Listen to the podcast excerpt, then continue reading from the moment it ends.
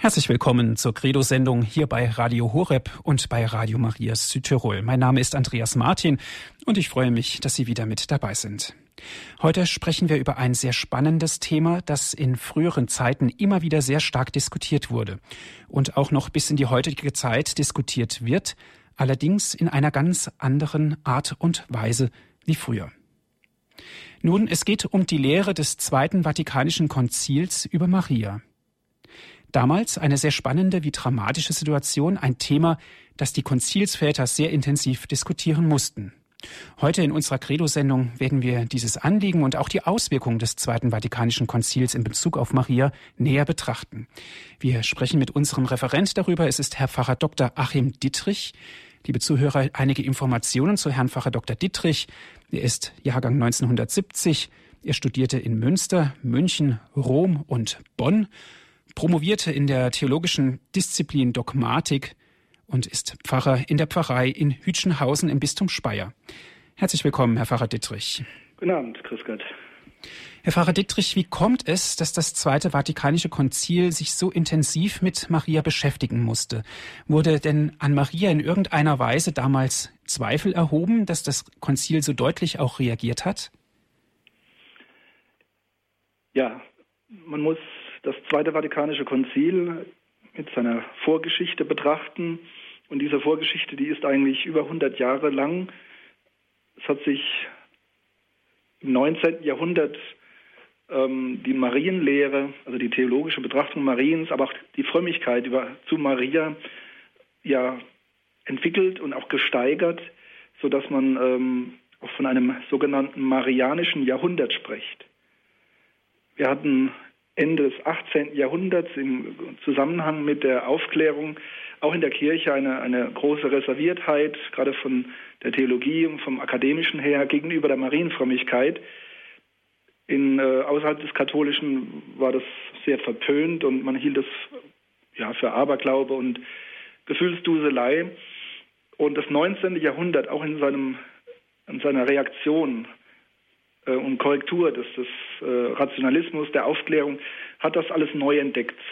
Wir sprechen von der Romantik, äh, die ja in verschiedenen Bereichen gewirkt hat und eben auch in der Kirche, in der Frömmigkeit, auch in der Theologie äh, später dann angekommen ist, dass man also Maria wieder neu entdeckt hat nach dieser ähm, Zeit ja, der Geringschätzung. Wir hatten das schon mal im 16. Jahrhundert gehabt, zur Zeit der Glaubensspaltung.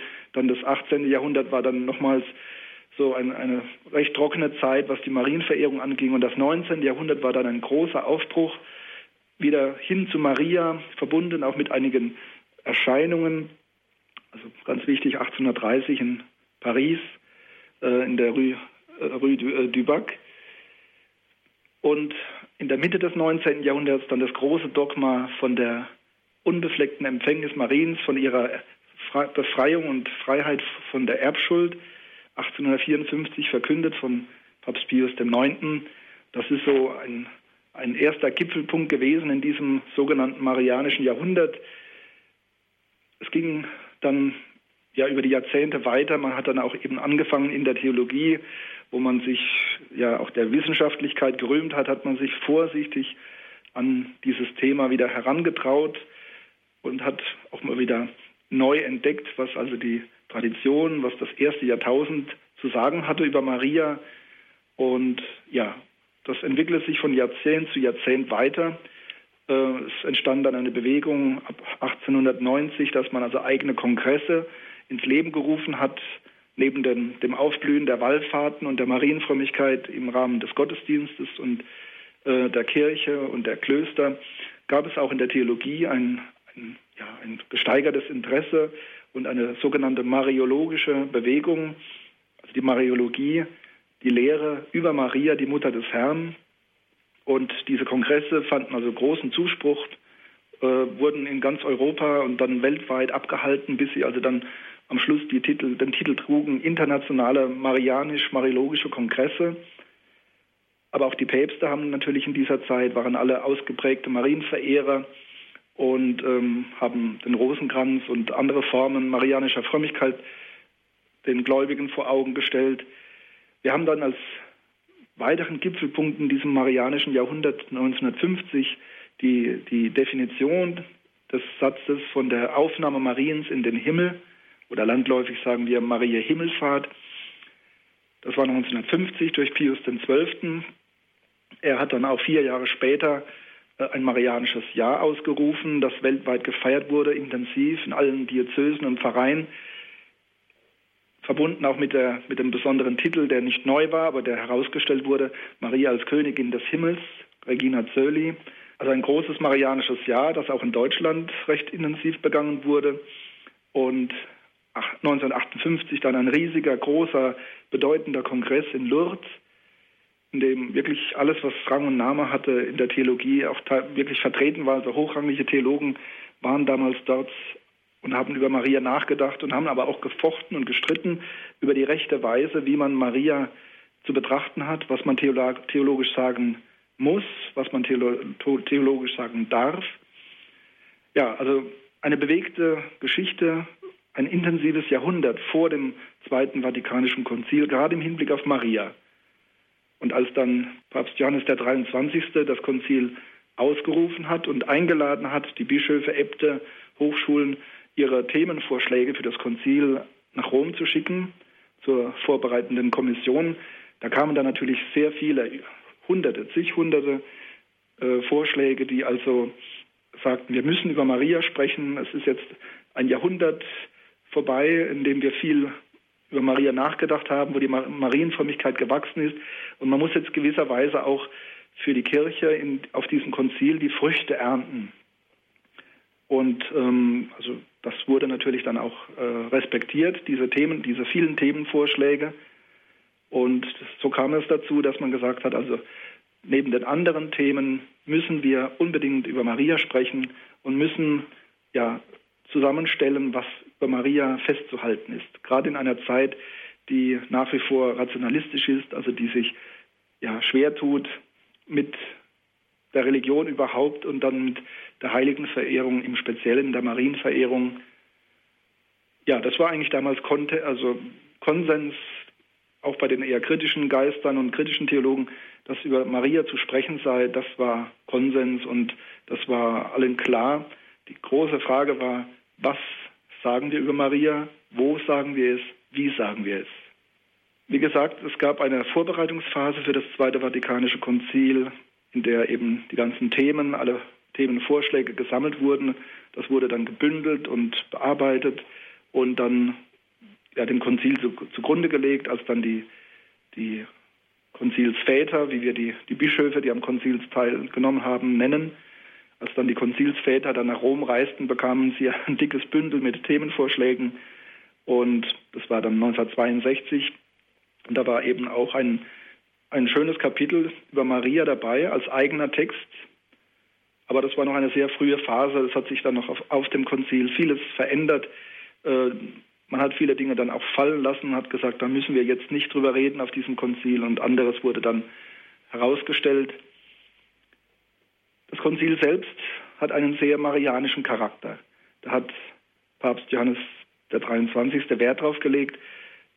Er hat also zum Beispiel ganz bewusst als Eröffnungstag des Konzils den 11. Oktober 1962 gewählt. Das war nach dem alten liturgischen Kalender das Fest der Mutterschaft Mariens. Dieses Fest hat man dann verlegt später auf den 1. Januar. Also ganz bewusst, und dann, das hat er auch im, am Vorabend dann auch herausgestellt, dass ja das Konzil vom Heiligen Geist lebt und dass Maria, die ja auch Braut des Heiligen Geistes genannt wird, dass sie also eine ganz wesentliche Patronin dieses Konziles sein soll, eines Konziles, das ganz besonders über die Kirche, das Wesen der Kirche nachzudenken hatte. Johannes der 23. war es auch, der gesagt hat, dieses Konzil soll einen pastoralen Charakter haben. Es soll nicht so defensiv sein, dass man also Verurteilungen ausspricht oder Definitionen. Er hat also auch gerade was den, marianischen Bereich anging, gesagt, also wir hatten 1854 und 1950 zwei wichtige Definitionen. Es geht jetzt nicht darum, auf dem Konzil eine weitere Definition, ein neues Mariendogma ähm, herauszustellen, sondern einfach mal die, die, ja, die wichtigsten Aussagen über Maria insgesamt zusammenzustellen. Auf dem Konzil gab es viele verschiedene Bischöfe aus verschiedenen Kulturen und Ländern, aus verschiedenen äh, theologischen Schulen auch. Es war ja ein ganz großes Ereignis, also wo die Weltkirche sich, ich würde sagen, erstmalig selbst so erfahren hat, dass man aus aller Welt wirklich dabei war, dass alle Länder vertreten waren, in denen die katholische Kirche existiert. Und entsprechend war dann aber natürlich auch der, das Zusammenstoßen verschiedener Denkrichtungen, Vorstellungen, Gewichtungen. Europa hat damals eine ganz große Rolle natürlich gespielt, auch mit seinen Theologen. Den Bischöfen zur Seite gestellt waren dann sogenannte Berater, Konsultoren. Und die haben auch eine äh, schon bedeutende Rolle gespielt, weil sie eben den, die Bischöfe beraten haben. Es gab die Texte zu verschiedenen Themen, die zu lesen waren, zu bedenken waren und die Bischöfe hatten die Möglichkeit, diese Texte zu kritisieren, Änderungsvorschläge zu machen und am Ende natürlich in der Konzilsaula im Petersdom ne, eine Riesenversammlung von, von äh, über 2000 Bischöfen hatten sie natürlich auch jeder eine Stimme, einen Text gut zu heißen oder einen Text abzulehnen. Der erste Text, in dem Maria benannt wird, war dann gleich 1963 der Text über die heilige Liturgie, Sacrosanctum, Sacrosanctum Concilium, am 4. Dezember 1963 verabschiedet. Und in diesem Text wird Maria im Rahmen der Liturgie benannt und gewürdigt. Das möchte ich einmal vorlesen. Bei der Feier des Jahreskreises der Mysterien Christi verehrt die heilige Kirche mit besonderer Liebe Maria, die selige Gottesgebärerin, die durch ein unzerreißbares Band mit dem Heilswerk ihres Sohnes verbunden ist. In ihr bewundert und preist sie die erhabenste Frucht der Erlösung. In ihr schaut sie wie in einem reinen Bilde mit Freuden an, was sie ganz zu sein wünscht und hofft. Das ist also schon eine ganz wesentliche Aussage, die hier das Konzil gemacht hat. Maria und die Kirche, wir und Maria stehen in einem ganz engen Zusammenhang. Und zwar nicht nur im Rückblick auf die Heilsgeschichte, dass Maria uns den, den Heiland geboren hat, dass sie als gläubige ja, begnadete Frau das getan hat, sondern dass sie auch bleibend für uns ja ein, ein Zielbild ist, ein Vorbild. Das gilt für uns als Einzelchristen, dass wir Maria als Mutter im Glauben betrachten und anrufen dürfen. Aber das gilt auch für die Kirche als Ganze.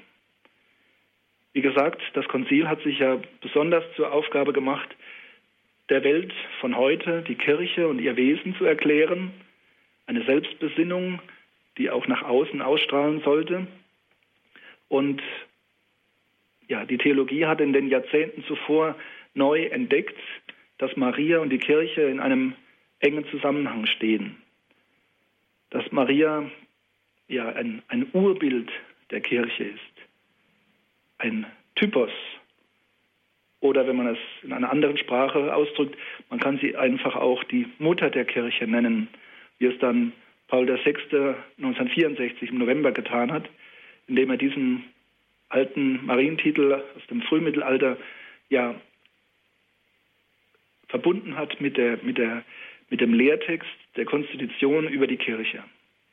Vielleicht schauen wir noch einmal auf den Werdegang der Marienrede auf dem Konzil. Wie gesagt, es gab verschiedene Meinungen und Gewichtungen.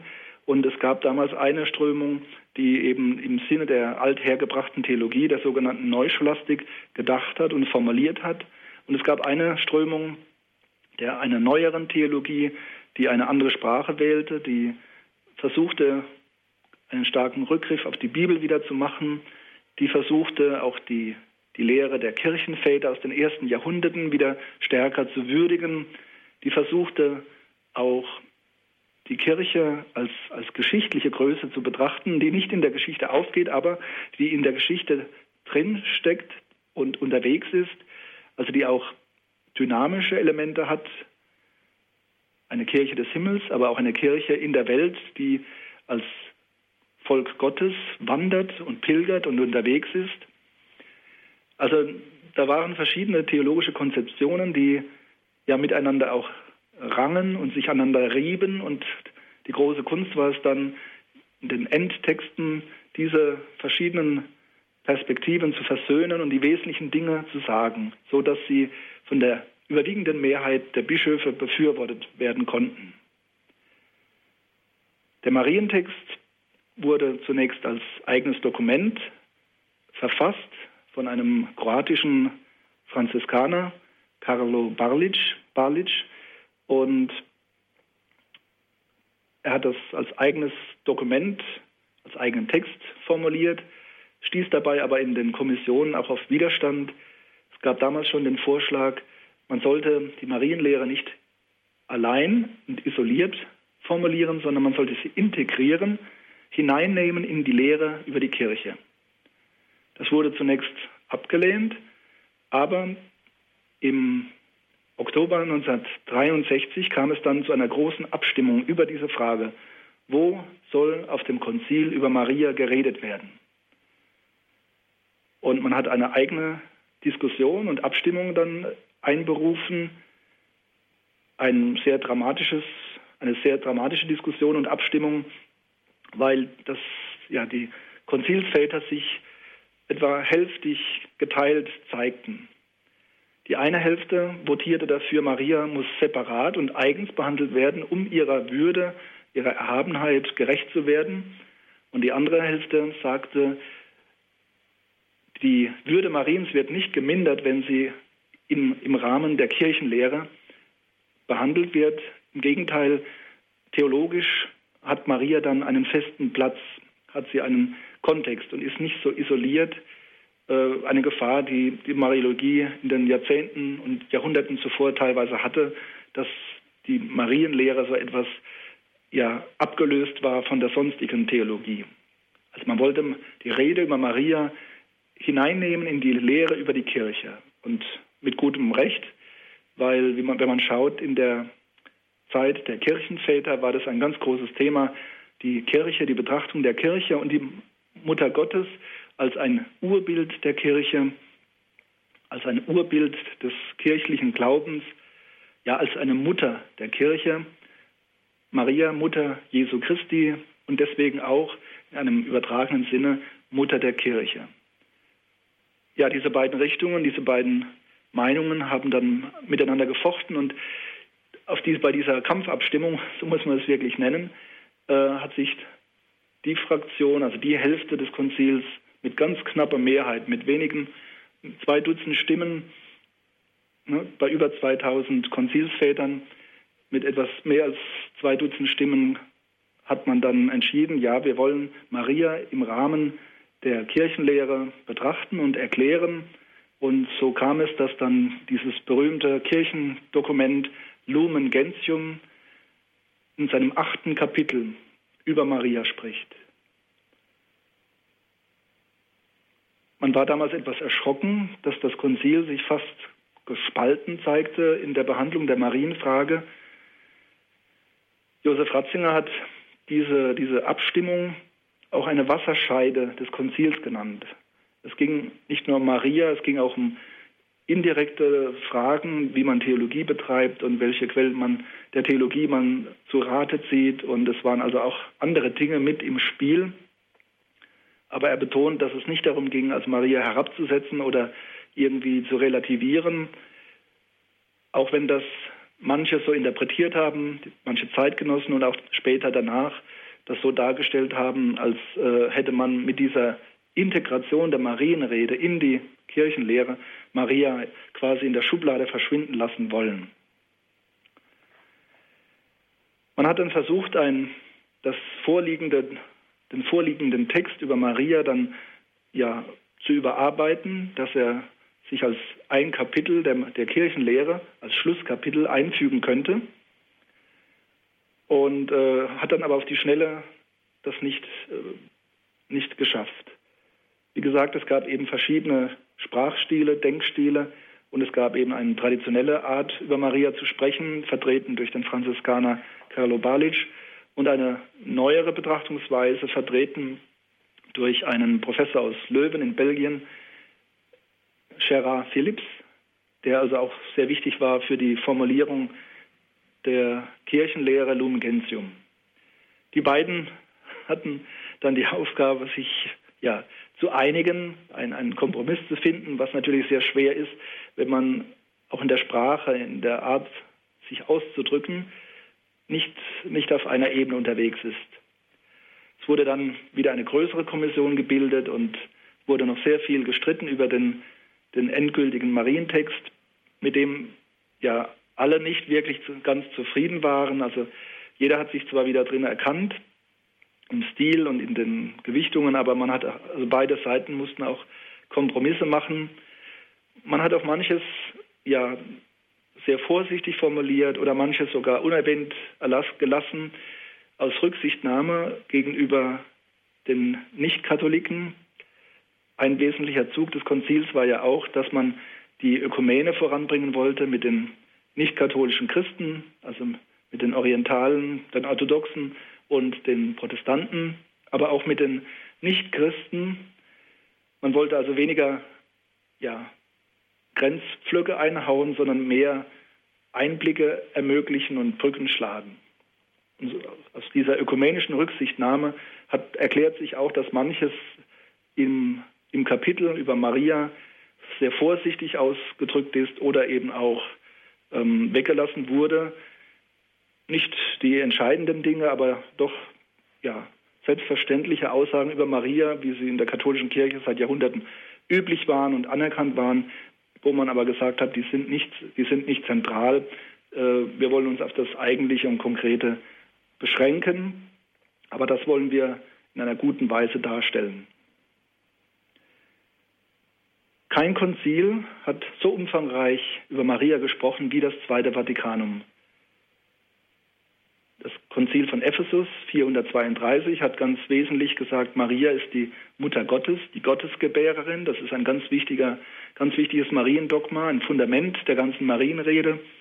Und dann gab es durch die Jahrhunderte hier und da immer wieder kleine Einzelaussagen über Maria, aber nie so eine zusammengefasste Marienlehre, äh, so einen großen Text, wie es dann auf dem Zweiten Vatikanum geschehen ist. Ein wirklich umfangreicher Text, der ja ursprünglich als Einzeltext verfasst war und dann als Kapitel an den Schluss und auch als Höhepunkt der Kirchenlehre dargeboten wurde. Wurde dann 1964 am 21. November verabschiedet, anerkannt von fast allen Konzilsvätern, also mit wenigen Ausnahmen und natürlich auch vom Papst bestätigt und zeigt sich heute als ja, wesentlich gültige Lehre der Kirche über Maria. Wenn wir schauen, ja, welche Schwerpunkte dann in dem Text vorliegen, am Anfang zeigt sich uns Maria gemäß der Bibel als Mutter des Herrn. Das ist ihre vornehmste und grundlegendste Aufgabe. Als gläubige Frau nimmt sie den Willen des Vaters an, wird Mutter des Heilands, bleibt dabei Jungfrau und so ist da auch der Titel des Kapitels über Maria, die jungfräuliche, selige Gottesmutter Maria im Geheimnis Christi und der Kirche. Also ich finde ein sehr gelungener und treffender Titel. Maria wird beschrieben, sie ist Jungfrau, sie ist heilig, vollendet im Himmel mit Leib und Seele. Sie ist die Mutter des Herrn, die Gottesgebärerin, die Gottesmutter und sie hat einen, ja, einen unlösbaren Bezug zu Jesus Christus. Man kann sie nur wirklich verstehen, wenn man Jesus Christus betrachtet und umgekehrt hilft sie uns, Christus besser zu verstehen. Und sie hat einen wichtigen, unlösbaren Bezug zur Kirche, der sie ja in gewisser Weise vorangegangen ist, als Erstgläubige, als die erste, die Gott, die Christus in die Welt, in die Welt eingelassen hat. Das Marienkapitel untergliedert sich selbst dann auch in fünf Unterkapitel. Das biblische Zeugnis wird betrachtet. Wir haben ja in den Evangelien der Apostelgeschichte einige wichtige Aussagen über Maria. Dann wird die Väterzeit betrachtet, was also in den ersten Jahrhunderten die großen Bischöfe und Theologen über Maria gesagt haben. Es wird ja betrachtet, wie Maria auch von, von Israel als Jüdin ja auch versteht für die Verbindung zwischen Alten Testament, Neuem Testament, zwischen ja, dem Judentum und der Kirche Jesu Christi. Maria wird gewürdigt als die große Glaubende, als die Gefährtin Jesu Christi, die ihn begleitet, lateinischen Socia Christi.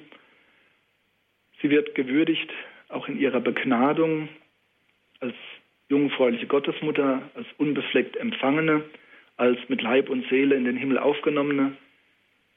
Und das alles wird auch immer wieder gesehen, nicht als etwas Fernes, sondern als etwas, was für uns heute noch wirksam ist, was für uns heute noch hilfreich ist und leitend ist. Und wir als Einzelchrist, aber eben auch die ganze Kirche schaut auf Maria, die eben das Ziel der Vollendung schon erreicht hat, die uns voraus ist, aber eben als Fürsprecherin ja, uns weiterhin begleitet, mütterlich, dass wir diesen Weg ja, nachvollziehen können, dass auch wir als Einzelne und als ganze Kirche ihr nachfolgen können und so Jesus Christus, so Gott gerecht werden.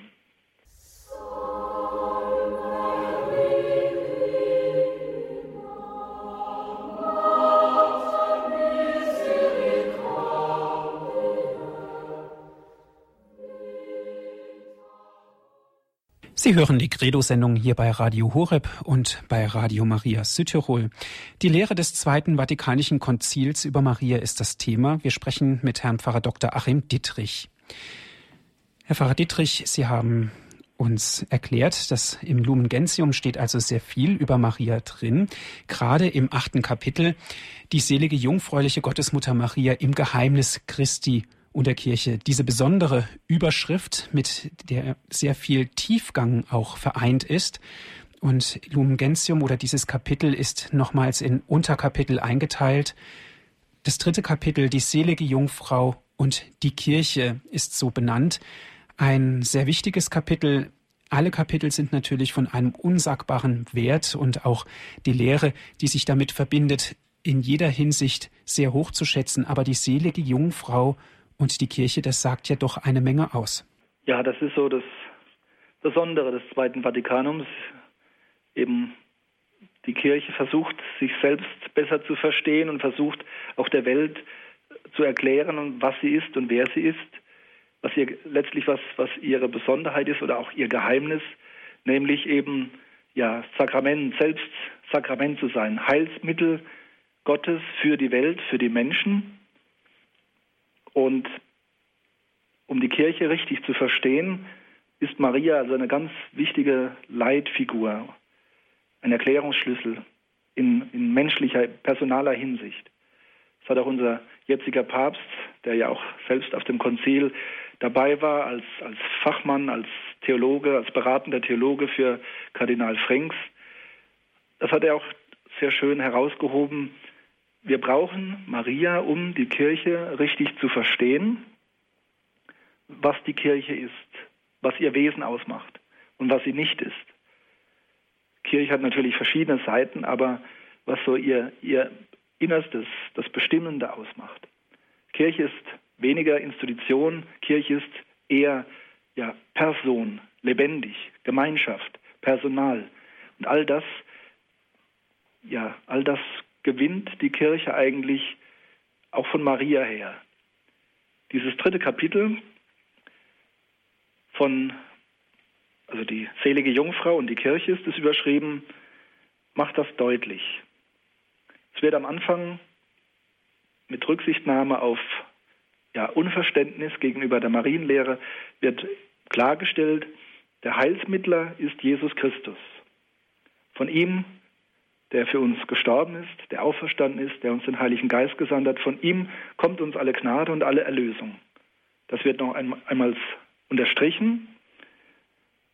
Aber dann wird auch deutlich gemacht, dass Jesus eben ja, in seinem Heilshandeln, dass er von Anfang an das über die Menschen gemacht hat. Er hat die zwölf Apostel berufen, er hat die Jünger berufen, er hat die Kirche begründet er hat sich nicht hingesetzt und hat ein Buch geschrieben, sondern er hat es den Menschen ins Herz geschrieben und hat sie gesendet als Gemeinschaft. Und dem voraus geht noch eins, dass, wie er selbst in die Welt gekommen ist. Also Kirche empfängt ihre Sendung von Jesus Christus, aber er selbst wollte auch ganz und gar menschlich sein und ist eben nicht einfach ja, von alleine Mensch geworden, sondern er wollte wirklich wahrhaft Mensch sein und wollte geboren sein von einer menschlichen Mutter, von Maria. Und von daher kommt es, dass Maria schon wesentliche Momente des Kircheseins ja in ihrer Person vorweggenommen hat. Kirche sein hat viel damit zu tun, auf Gott zu hören, den Willen Gottes zu erfragen und zu verwirklichen in der heutigen Zeit, in der Gegenwart. Und so war es auch bei Maria. Gott kommt auf sie zu, er erwählt sie, er beruft sie, Mutter des Herrn zu sein. Er beansprucht ihren Glauben, ihre Offenheit. Das Ganze gipfelt ja in diesem Satz Mariens, dieser Überantwortung, siehe, ich bin die Magd des Herrn, mir geschehe nach deinem Wort. Das ist ein ganz wichtiger Satz eben auch für die Kirche. Wir sollen ja dem Herrn dienen, wir sollen seinen Willen suchen und seinen Willen verwirklichen in der Welt und ihm so Raum geben in der Welt, wie es Maria getan hat. Sie war ganz offen für Gott, für Gottes Wort und Geist und so konnte Christus Mensch werden in ihr. Sie hat ihm Raum gegeben, sie hat ihn in die Welt gebracht. Sie hat die Tür geöffnet, die Gott eben nicht mit Gewalt aufstoßen wollte, sondern die er ja von einem Menschen, von dieser Frau, von Maria im Glauben geöffnet haben wollte. Und das ist ein, ein Zug, der für jeden Getauften und für die Kirche als Ganzen wichtig ist. Also Maria ist eine Ursprungsgestalt der Kirche, das stellt das dritte Kapitel dann auch sehr schön dar. Der große Kirchenvater von Mailand, Ambrosius, Bischof Ambrosius, hat es dann auch in einem Dokument im vierten Jahrhundert sehr schön formuliert, eben Maria als Urbild der Kirche. Die Kirche muss sich an Maria orientieren, muss sie nachahmen, um wahrhaft und richtig Kirche zu sein. Die Kirche muss wie Maria jungfräulich, bräutlich sein. Sie muss Gott, muss Jesus Christus treu anhängen und ihm allein dienen wollen. Sie ja, ist Braut, aber sie ist auch Mutter. Die Kirche ist auch Mutter, ermächtigt von Gott. Die Kirche gebiert, wenn Christen getauft werden, gebiert sie in gewisser Weise ja, Christus in die Welt hinein heute. Wir haben ja dieses paulinische Bild, dass Jesus, der vollendete Jesus im Himmel zur Rechten Gottes des Vaters, das Haupt ist, das Haupt der Kirche und die Kirche selbst ist der Leib. Und jeder Getaufte, jeder Christ ist ein, ein Glied an diesem Leib. Und wenn die Kirche aus dem Taufbrunnen ja solch ein, ein Mitglied der Kirche hervorbringt, dann ist sie auch Mutter Christi, eben des Christus, der in der Kirche, der in der Welt ja anwesend sein möchte und die Menschen befreien und erlösen möchte. Und hier ist dann also die Verbindung zwischen Maria und Kirche sehr intensiv. Das ist aber natürlich auch etwas sehr Feinsinniges, etwas sehr Tiefliegendes, äh, wo die Kirche auch wirklich die Theologie lange gebraucht hat, um das auch zu formulieren. Man hat zwar immer gewusst um den besonderen Charakter Mariens, aber diesen inneren Zusammenhang zwischen Maria und Kirche hat man doch erst schrittweise aufgetan. Einzelne haben etwas vorweggenommen, das dann wieder vergessen wurde und erst Jahrhunderte später dann wieder in den Blick geriet. Und das 20. Jahrhundert hatte, also war so weit, dass man die Dinge alle in den Blick bekam Matthias Scheben, ein Theologe aus, aus Köln, hatte im 19. Jahrhundert schon also da wichtige Vorarbeiten geleistet für dieses rechte Verständnis Mariens und der Kirche, diesen Zusammenhang. Und das hat man auch auf dem Konzil im Prinzip äh, zugrunde gelegt, um diese innere Verbundenheit von Maria und Kirche zu beschreiben.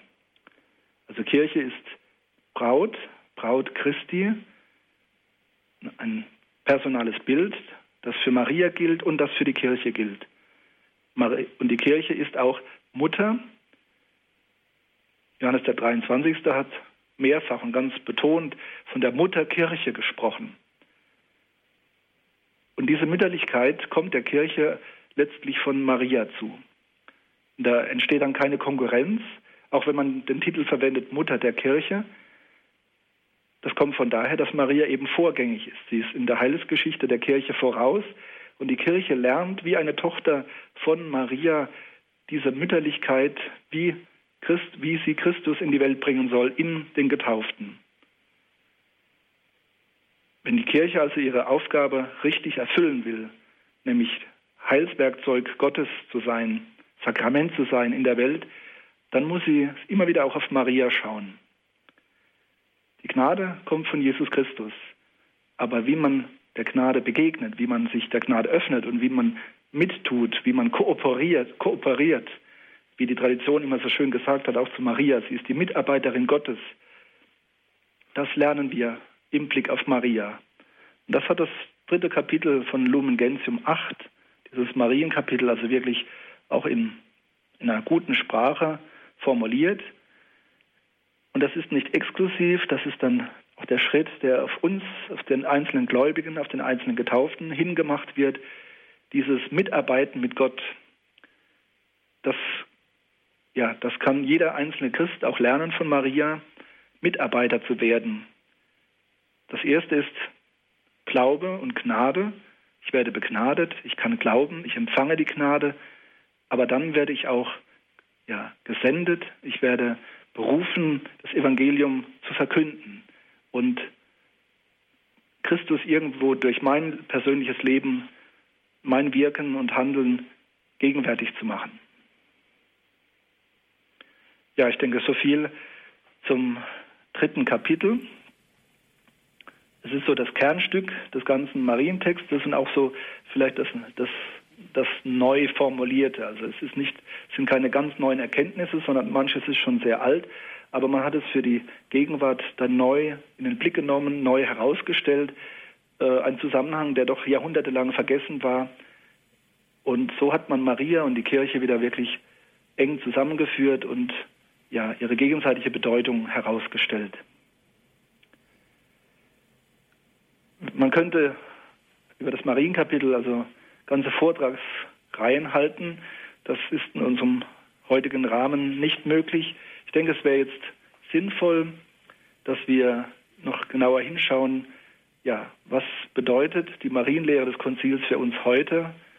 Was können wir daraus gewinnen und lernen? Ja, was kann für meine persönliche Frömmigkeit, aber auch für die für die Haltung der Gesamtkirche. Was kann Maria uns da heute sagen und inwiefern kann uns da die Marienlehre des Konzils helfen? Vielen Dank, Herr Dr. Dittrich, für Ihren Vortrag, für Ihre Ausführungen. Es geht um die Lehre des Zweiten Vatikanischen Konzils über Maria. Und wir werden jetzt in der heutigen Zeit mal einen Fokus darauf werfen, was bedeutet Maria für uns ganz konkret. Musik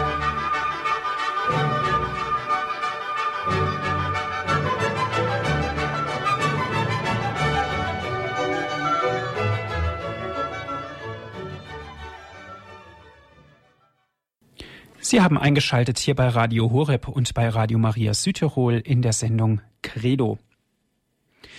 Die Lehre des Zweiten Vatikanischen Konzils über Maria, darum geht es heute, liebe Hörer. Wir sind verbunden mit Herrn Pfarrer Dr. Achim Dittrich aus Hütchenhausen. Eine erste Hörerin darf ich begrüßen, es ist Frau Schieb. Grüß Gott. Grüß Gott, Herr Pfarrer Dr. Dietrich und grüß Gott. Guten Abend. Ich habe eine Frage. Und zwar da gibt es doch vier Dogmen, die über die, über die Gottesmutter. Die immerwährende Jungfrauschaft, die Mutter Gottes, die immerwährende Jungfrau und wie ist denn das vierte? Wissen Sie das? Ja, also die, die, Jung, äh, die unbefleckte Empfängnis, dass sie also von der Erbschuld bewahrt blieb, die Aufnahme Mariens in den Himmel. Das ergänzt sich dann.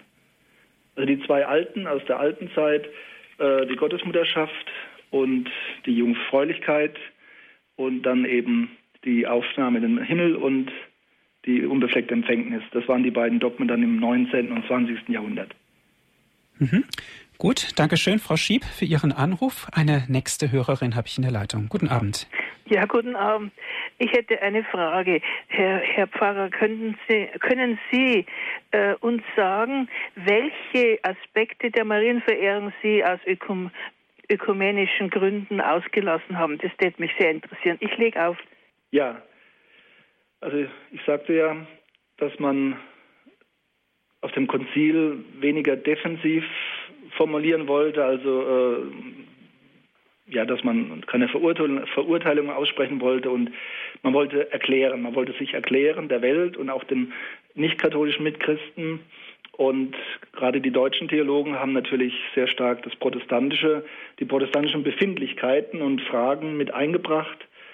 Und ähm, ja, zum Beispiel im Vorfeld des Konzils wurde sehr stark diskutiert in, äh, unter den katholischen Theologen, Fachtheologen, also die Frage nach der Miterlöserschaft, also inwiefern kann man Maria als, als Corredemptrix, als Miterlöserin betrachten? Man hat nachgedacht über die, die Mittlerschaft, also wie, inwiefern Maria Heilsmittlerin ist, wie sie Anteile hat an der einen Heilsmittlerschaft Jesu Christi. Äh, ja, vielleicht das waren die beiden Hauptthemen, die man dann eigentlich, weil sie auch noch nicht theologisch äh, ausdiskutiert und abgeschlossen waren, noch nicht geklärt waren, Deswegen hat man die auch letztlich weggelassen. Also das war zunächst ein innerer Grund. In der katholischen Kirche war man noch nicht so weit, dass man zu einer äh, gemeinsamen Aussage gekommen wäre. Aber natürlich auch äh, ein wichtiges Moment war, dass das zwei große Angriffspunkte von protestantischer Seite waren. Also ähm, das ist für einen Protestanten also eine, eine, große Provokation, dass Maria also so, so einen hohen Titel wie Miterlösung und äh, Mittlerschaft zugesprochen bekommt. Heißt das also, es war noch nicht reif gewesen, das wirklich expresses Verbus, also wörtlich auszusprechen, sondern das ist ein Prozess, der sich erst entwickelt und dass man sich deshalb auch etwas zurückgehalten hat, um möglicherweise auch keinen zu vergrämen oder ja, eigentlich ist das der Hauptgrund. Ja, also die, die Aussage eines Konzils hat natürlich einen sehr hohen Stellenwert und ein Konzil kann letztlich nur äh, aussprechen, was wirklich, was, was es als in seiner Mehrheit äh, vom Geist geleitet als, als äh, Lehre der Kirche äh, erkannt hat. Also da muss dann auch wirklich eine große Zustimmung herrschen.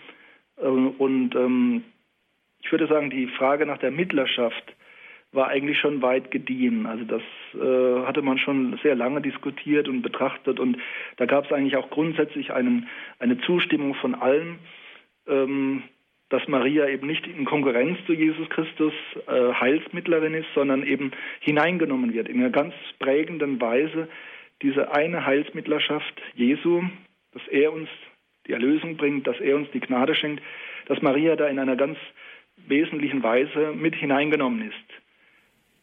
Also das war eigentlich schon relativ weit gediehen äh, in den 1910er und 20er Jahren und 30er Jahren nochmals gab es schon also Vorstöße, dass man äh, ein, ein, Dogma formulieren möge. Äh, Maria ist die Mittlerin aller Gnaden, so heißt der Titel.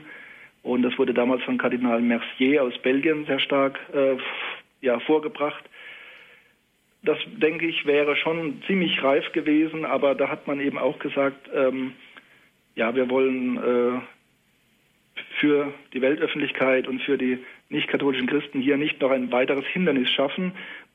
Eine Aussage, die wir als Katholiken richtig verstehen, aber die von außen betrachtet leicht missverständlich ist, äh, leicht als Minderung der, der, der Würde Jesu Christi, also seine Einheilsmittelschaft angesehen wird. Mhm.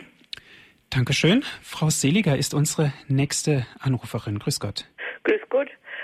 Von einer Frau habe ich so einen schönen Satz gehört über der Mutter Gottes und zwar Maria war war die, der erste Tabernakel, die Christus in sich getragen hat. Und das hat mich schon ein paar Tage jetzt geprägt. Und ich habe es bloß die, die Sendung bei den letzten paar Sätzen gehört. Und das wollte ich jetzt bringen. Wunderbar. Vielen Dank, Frau Seliger, für dieses Bitte. Schöne Wort. Maria der Tabernakel?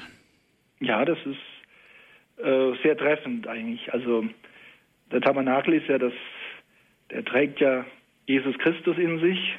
In, der Leib Christi wird aufbewahrt und gesichert im Tabernakel. Und Maria hat ja auch in, Jesus Christus in sich getragen. Also das ist sehr treffend, ist in der Tradition auch schon recht früh aufgetaucht. Also es gibt ähnliche, man, man spricht auch von Maria als Tempel oder als Zelt, weil man einfach sagt, Jesus Christus ist wahrer Gott und wahrer Mensch. Und insofern darf man Maria die Mutter Gottes nennen. Deswegen darf man auch sprechen vom, vom äh, Zelt Gottes. Also Maria beherbergt Gott. Und der Tabernakel ist das ja dann ähm, ja ganz ganz konkret dann auch für unsere Anschauung heute, wenn wir an den Tabernakel denken, denken wir an den Leib Christi, an die heilige Kommunion. Und Maria hat es als Mensch, hat sie Jesus in sich getragen und hat ihn zur Welt gebracht. Dankeschön, Frau Seliger, für Ihren Anruf. Frau Wegmann ist unsere nächste Anruferin. Guten Abend. Ja, guten Abend Ihnen und auch Herrn Pfarrer Dr. Dietrich. Ich rufe aus dem Ruhrgebiet an. Und ich möchte mich ganz herzlich bedanken. Ich bin zwar erst etwas zu spät hinzugekommen, aber ich denke, ähm, was ich gehört habe, das hat mir gezeigt, dass Herr Pfarrer Dr. Dietrich die Hausaufgaben gut gemacht hat. Er hat sehr vieles vom Konzil erkannt, was richtig war, nämlich Zweimal kam es zu lebhaften Auseinandersetzungen. Das erste Mal, als es darum ging, Maria im Rahmen des Gesamtthemas des Konzils der Kirche zu sehen oder an sich mit all ihren Vorzügen und Aufgaben. Mit knapper Mehrheit entschied man sich dann, äh, entschied das Konzil sich dann für den ersten Vorschlag. Das zweite Mal betraf es die für uns wichtige Frage, ob Maria Mittlerin genannt werden darf. Diesen Titel fand sich im Gebet, das im Konzilstext aufgenommen war, unter deinem Schutz und Schirm.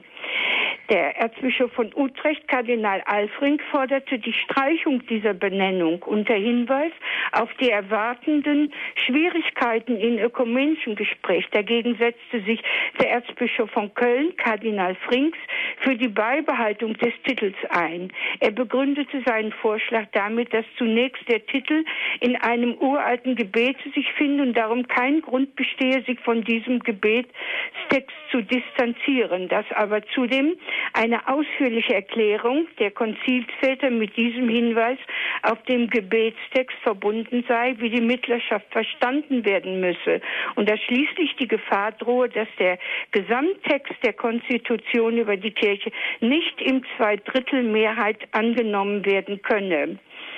Da überwältigende Anzahl von Konzilsvätern zu diesem Text zu diesem Titel stehe. Die Mehrheit steht also zu dem Titel. Das Konzil nahm den Vorschlag des deutschen Kardinals an. Weil aber der Titel Mittlerin noch in der theologischen Diskussion stand, wollte das Konzil diesen Titel in seinen Ausführungen über Maria nicht verwenden. So griff es den Titel auf, der als erster auf dem Konzil zu Ephesus dogmatisiert worden war, Gottesmutter. Ja, danke schön, Frau Wegmann, für die Zusammenfassung. Das zeigt doch auch, Herr Pfarrer Dittrich, dass ähm, so ein Titel auch durchaus durchgoren werden muss in den Köpfen der Konzilsväter. Man kann nicht einfach einen Titel benennen und sagen, so, das ist es jetzt, sondern es muss sich erst entwickeln, es muss durchdacht sein. Ja, also es gibt ja Unmengen von äh, Marientiteln. Da sieht man einfach auch, wie, wie wichtig diese Glaubensgestalt ist, äh, wie sich die Jahrhunderte, wie die, die Gläubigen, wie die Kirche sich also immer wieder neu äh, bemüht hat, also Maria gerecht zu werden, aber eben auch in der, in der im Gebet, in der Frömmigkeit, äh, Maria mit einzubeziehen, sie ansprechen zu können. Äh, das berühmte Salve, Salve Regina und es gibt unzählige Titel und die Titel haben ähm, ja, also sie haben eine, eine tiefe Bedeutung oft, aber man darf natürlich keinen Titel jetzt äh, isolieren und sagen, da mache ich jetzt die ganze Marienlehre draus. Also es ist immer gut, wenn man die verschiedenen Titel auch ein bisschen äh, zusammenstellt und sie äh, miteinander verwendet und manche Titel korrigieren sich dann auch. Ich habe vorhin zum Beispiel gesprochen von Maria als Mutter der Kirche.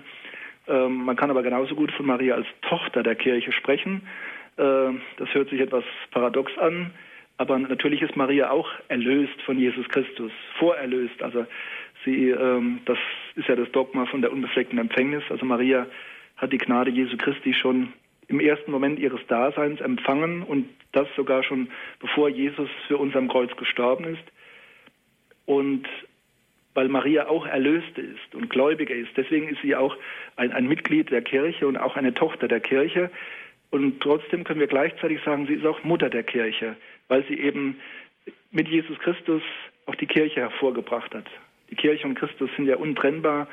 Und da sieht man, die Titel äh, sollten nicht isoliert werden, sondern äh, am besten ist, wenn man mehrere Titel verwendet und dann hat man den verschiedene Perspektiven, verschiedene Einblicke in das Mariengeheimnis. Mhm. Erwähnen möchte ich auch die lauretanische Litanei. Das sind natürlich ganz wertvolle Titel wie Elfenbeinerner Turm und so weiter, verzeichnet eine Ehrdarbietung Marias. Frau Sundermann ist unsere nächste Anruferin. Grüß Gott. Ich bin inzwischen schon 88 Jahre alt und bin durch die Heirat 1949 zum katholischen Glauben konvertiert. Und äh, gerade die Marienverehrung, ich nenne sie Mutter der Kirche, hat mir so viel gebracht. Und das, äh, wenn ich jetzt daran denke, unser Johannes Paul II., der ja jetzt selig gesprochen worden ist, was der für ein Marienverehrer war. Und so vieles gibt es. Und das bedeutet mir so viel. Ich stehe jeden Morgen auf um 6 Uhr und bete mit Radio Horeb den Rosenkranz. Und ich kann nur Gott danken, dass es diese Verehrung gibt, Mutter der Kirche. Und da möchte ich einfach Dankeschön sagen. Ja, danke schön, Frau Sundermann, auch ja. für Ihr Zeugnis. Danke für Ihren Anruf. Ja. Das Zeugnis geben, Herr Pfarrer Dietrich, ist ja ganz wesentlich, die Marienverehrung. Ja, also die Marienverehrung ist keine ja, Spielerei für irgendwie äh, romantische Gemüter, sondern ist wirklich für uns alle wichtig. Und einerseits hilft uns Maria, richtig zu glauben, äh, uns richtig äh, an, an Jesus Christus auszurichten, also ihm nachzufolgen. Und andererseits hilft sie uns auch, also ja, wie man, wie man wirklich ein, ein, ein, ein Zeuge ist. Aber diese, diese Sendung, das Zeugnis, das braucht ein Innenleben. Und die, die äußere Seite, das ist mehr die Aufgabe der Apostel gewesen, das ist die apostolische Sendung. Aber die, das, der innere Raum oder das Herz der apostolischen Sendung ist Maria. Wir sehen das sehr schön auch in der Pfingstgemeinde. Den Aposteln kommt es wesentlich zu, dann in die Welt zu ziehen und wirklich das Evangelium zu verkünden äh, und dafür einzustehen mit, mit Leib und Leben. Aber zuerst muss der Heilige Geist wirken. Zuerst müssen sie erfüllt werden, entzündet werden vom Heiligen Geist. Und da heißt es so wunderschön in der Apostelgeschichte im Pfingsttext, in ihrer Mitte bei Maria und sie beteten im Obergemach. Also sie, sie haben gebetet, sie haben äh, sich Gott geöffnet, seinem Geist geöffnet und quasi so als Lehrmeisterin oder auch als Mutter in der Mitte ist Maria. Und ohne, ohne diese marianische Haltung des Offenseins für Gott, des Empfangens, des Glaubens, des vorbehaltlosen Glaubens, können wir eigentlich auch nicht richtig Zeugnis geben. Das wird dann äh, leer oder aktivistisch und dem fehlt ein, einfach dann die Tiefe und die rechte Mitte. Mhm. Einen nächsten Hörer aus Irland darf ich begrüßen. Bitte ganz kurz die Frage, weil die Sendezeit neigt sich schon langsam dem Ende zu. Guten Abend. Guten Abend. Äh, äh, gibt es eine ähm, Schwierigkeiten äh, mit die ähm, äh, makellose Geheim